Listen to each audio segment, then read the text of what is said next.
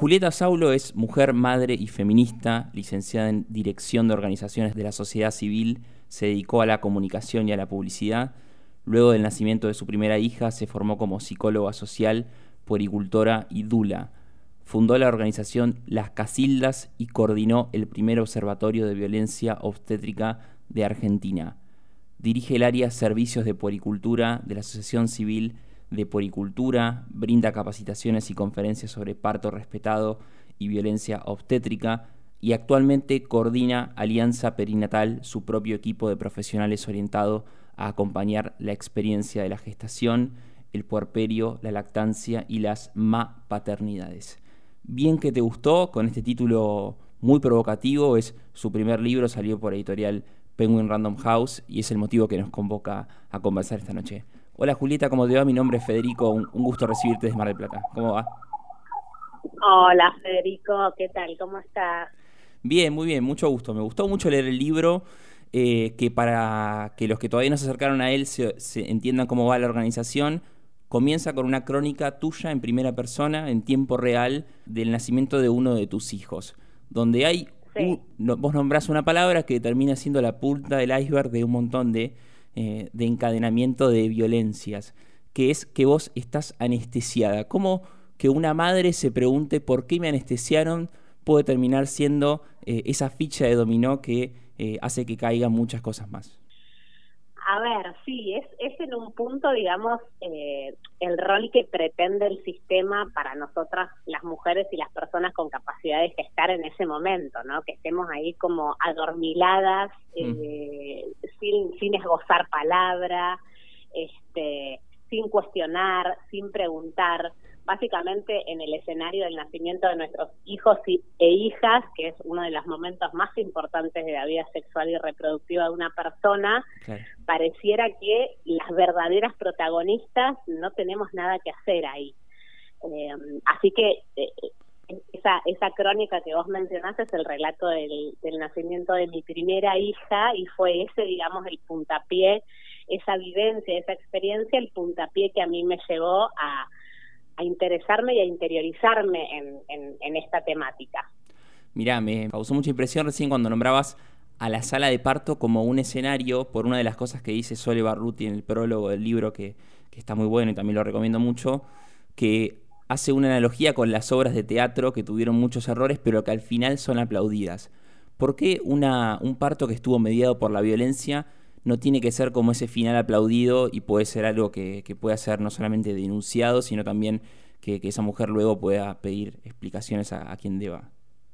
A ver, básicamente porque es, es, una escena de, vulneración de derechos de manera sistemática. El mm. tema es que esa vulneración de derechos está totalmente naturalizada. Entonces, en muchos casos, las familias no nos damos cuenta que estamos siendo vulneradas, lo interesante es que los y las profesionales de la salud tampoco, ¿sí? O sea, hay, hay uno de los capítulos del libro que habla de cómo se forman o se deforman los médicos obstetras durante eh, el sistema de residencias.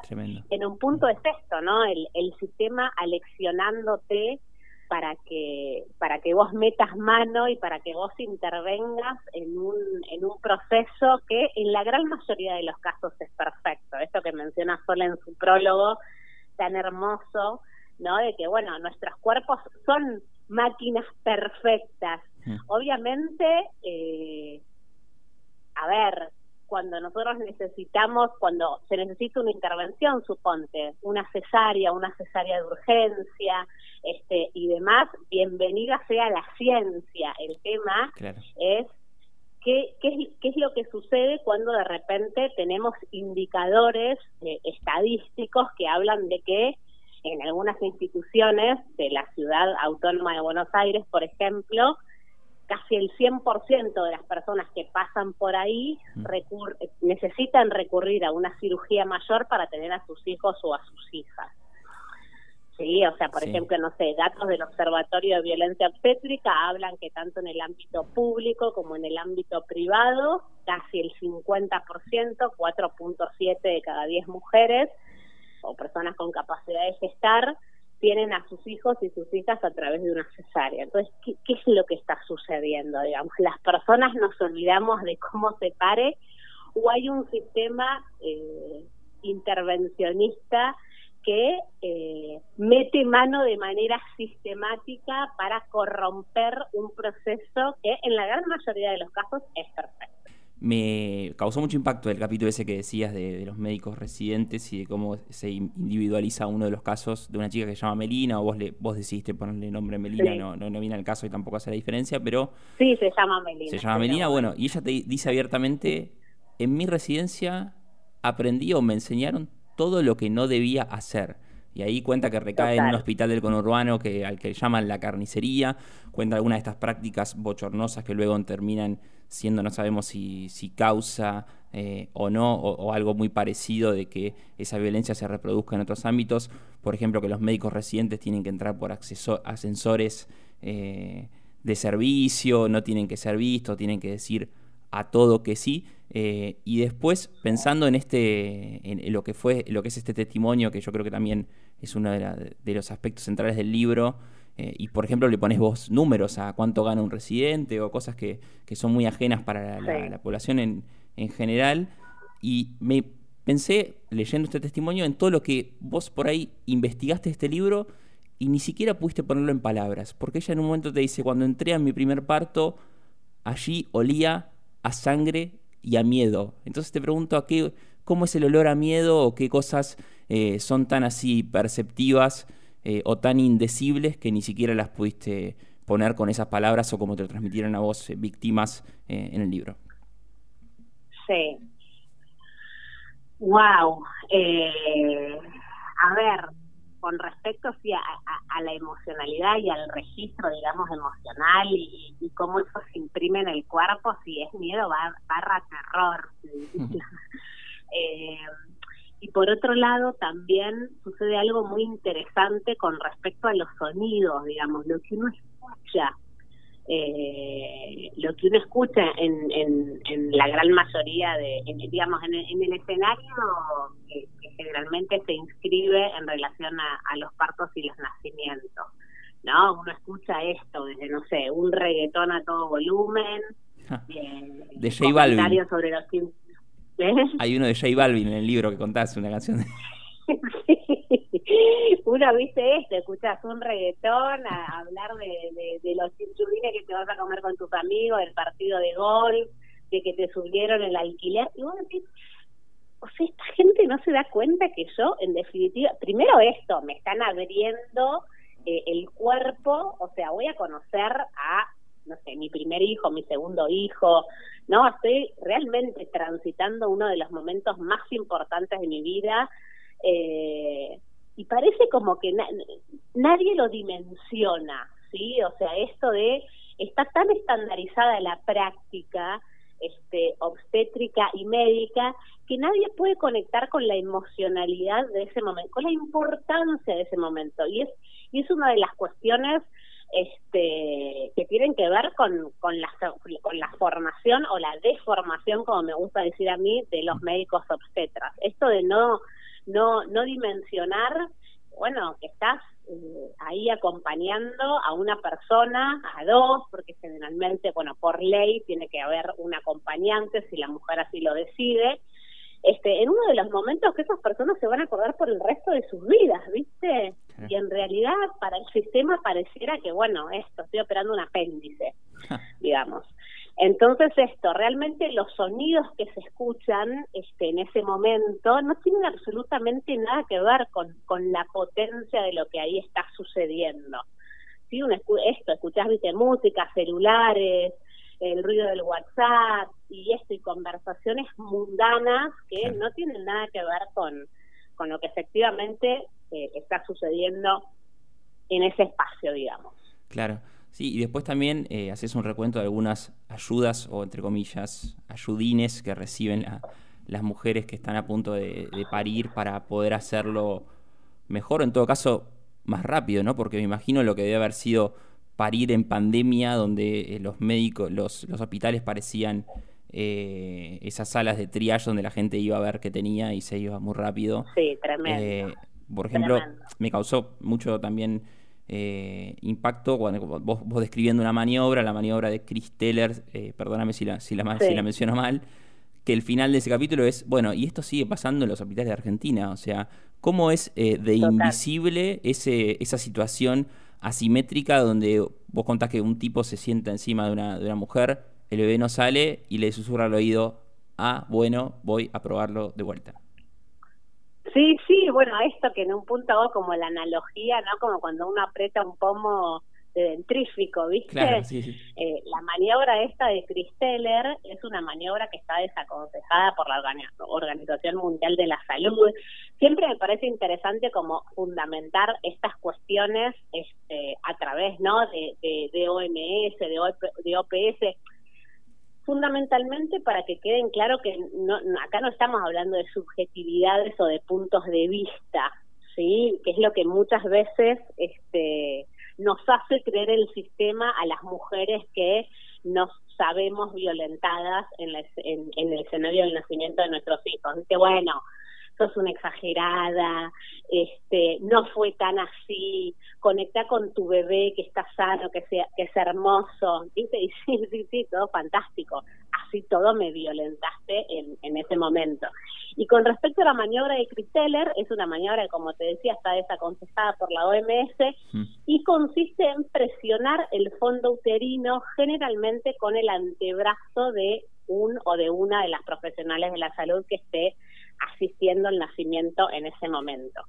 Básicamente eh, está desaconsejada porque puede provocar grandes hemorragias, roturas uterinas y demás, pero realmente es una práctica que se ve eh, mucho en el escenario de los partos y tiene que ver justamente con esto, con que los tiempos de la fisiología y los tiempos de los nacimientos no se ajustan a los tiempos de este sistema capitalista y perverso en el cual vivimos todos y todas, que es bueno, todo para ayer.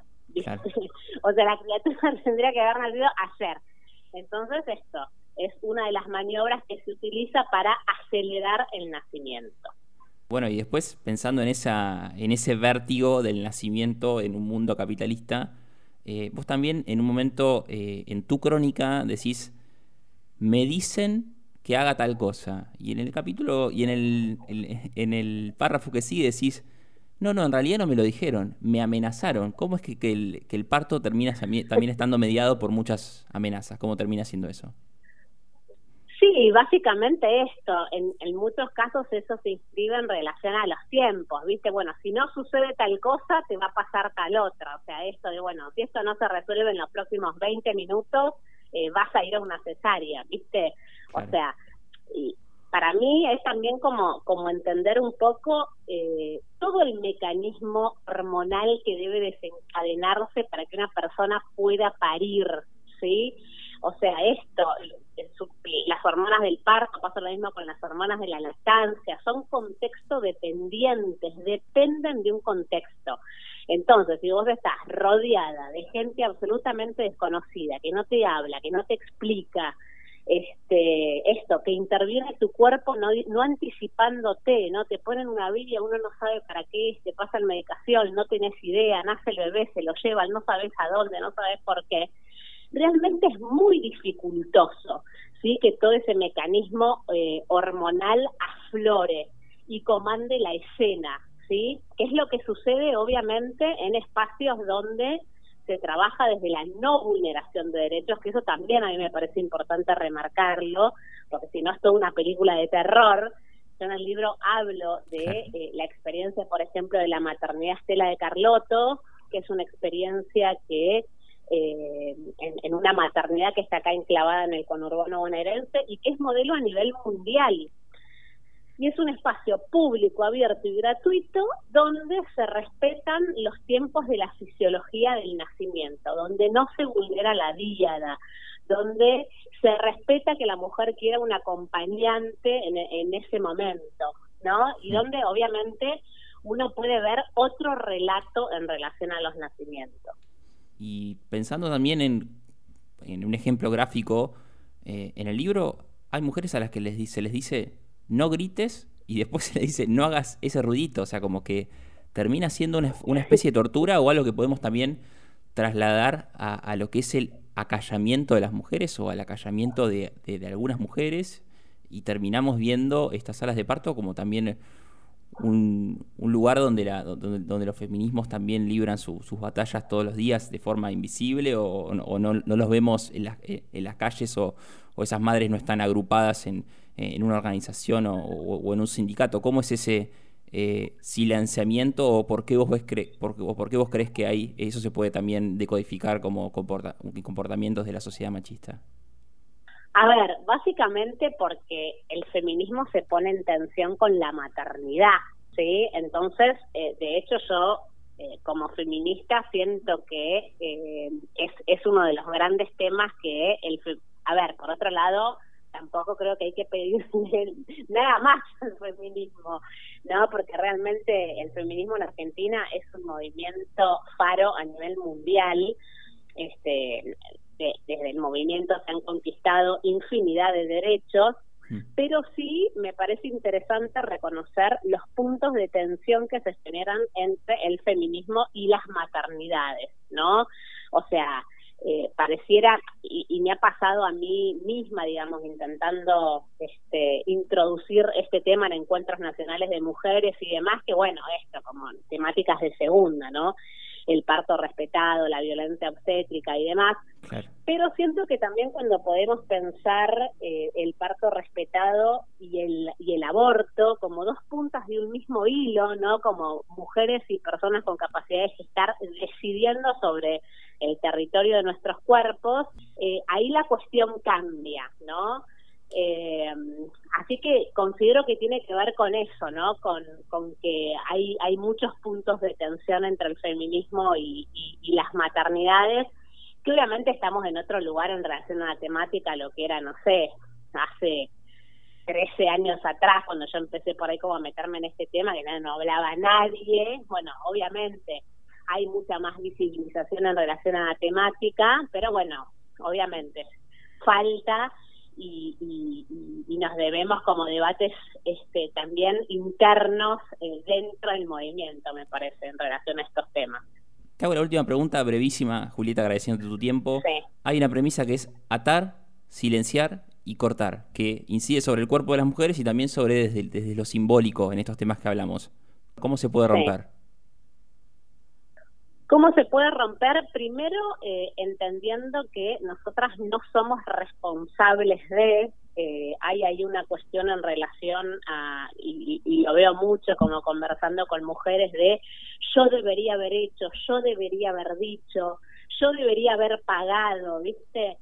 En realidad es entender que no podemos pensar la escena de los partos y de los nacimientos escindida de la sociedad horrenda en la cual vivimos. eh, no, entonces esto, digamos, forma parte de, de, un sistema que realmente está totalmente roto. Creo que lo, lo, lo interesante es las personas que por ahí hemos transitado por esas situaciones poder enmarcarlo dentro de eh, dentro de, un paraguas de violencia o sea esto sabernos sujetas violentadas y accionar desde ahí que en un punto me parece interesante porque bueno es salir como del lugar de, de la loca y de la exagerada que es en un punto lo que eh, los motes digamos con los que nos etiqueta la sociedad patriarcal a las mujeres desde que yo tengo memoria. Así que eso, ¿no? Como poder poder acceder a, a, la información también y obviamente eh, el Estado presente a través de políticas públicas con incidencia territorial, fundamentalmente en los contextos actuales en los cuales vivimos, donde cada vez más personas están cayendo del sistema, ¿no? Julieta, te agradezco muchísimo el contacto. Eh, el libro se llama Bien que te gustó, está disponible en todas las librerías del país. Y como recomiendo mucho, por más que no compren el libro, si les interesó, que te sigan en redes sociales donde compartís eh, contenido periódico, donde hay un video lanzamiento del libro que dice una frase bastante corta que resume todo esto, que es ahora la historia las contamos nosotras, con voces ahí muy reconocibles y de, colegas feministas que, que te acompañaron y algunas las vimos en el libro. Así que te agradezco mucho y muchas felicitaciones por esta publicación. Muchas gracias, un abrazo. Hablamos con Julieta Saulo, es mujer, madre y feminista, licenciada en Dirección de Organizaciones de la Sociedad Civil, se dedicó a la comunicación y la publicidad Luego del nacimiento de su primera hija se formó como psicóloga social, puericultora y dula. Bien que te gustó, es su primer libro y se consigue en todas las librerías.